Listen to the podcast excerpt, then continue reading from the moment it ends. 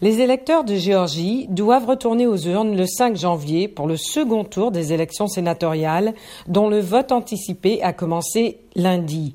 Le démocrate Raphael Warnock affronte la républicaine Kelly Loeffler. Warnock, un pasteur noir de l'ancienne église de Martin Luther King à Atlanta, avait créé la surprise le 3 novembre en devançant légèrement la sénatrice sortante. Dans l'autre scrutin, l'ancien journaliste John Ossoff avait fait presque jeu égal avec 88 000 voix derrière le sénateur sortant David Perdue. L'enjeu de cette bataille est le contrôle du Sénat. D'ailleurs, Joe Biden se rend ce soir à Atlanta pour soutenir les deux candidats démocrates. Pour son premier meeting depuis la présidentielle, Donald Trump s'était déplacé en Géorgie le 5 décembre pour soutenir les deux candidats républicains.